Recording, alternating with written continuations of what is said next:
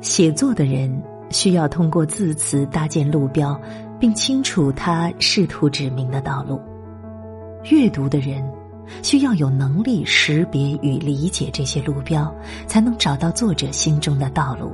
但最终，写作与阅读是过河的石头。如果你过了河，就可以把石头留在后面。古老的书里充满密码、标记、符号、象征、欲言又止，甚至故意逆向而述，到处是迷宫、坑洞、陷阱、伪装、遮掩。如果没有真正走过各种道路，理清思路，会陷入蛛网般思维谜团。有些书读的不够好，让人迷路。或本来无名，读了之后还要加上癫狂。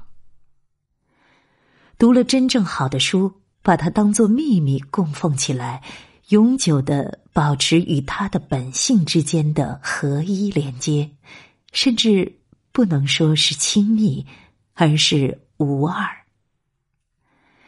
有时失眠，对朋友说：“也许潜意识里我不想睡觉，无法安心睡觉。”觉得时间过得太快，睡一睡醒来又是一天。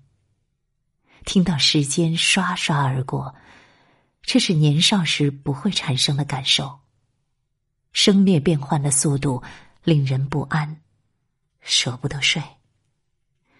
时间太少，要做的事太多，如何能更加善用时间？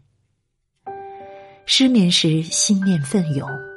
如大海兴风作浪，冷眼旁观，体会什么是妄念如潮水汹涌扑面。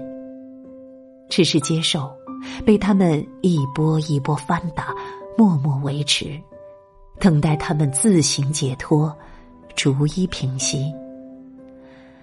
海水奔腾须弥舞，目前阶段，比爬珠穆朗玛峰困难。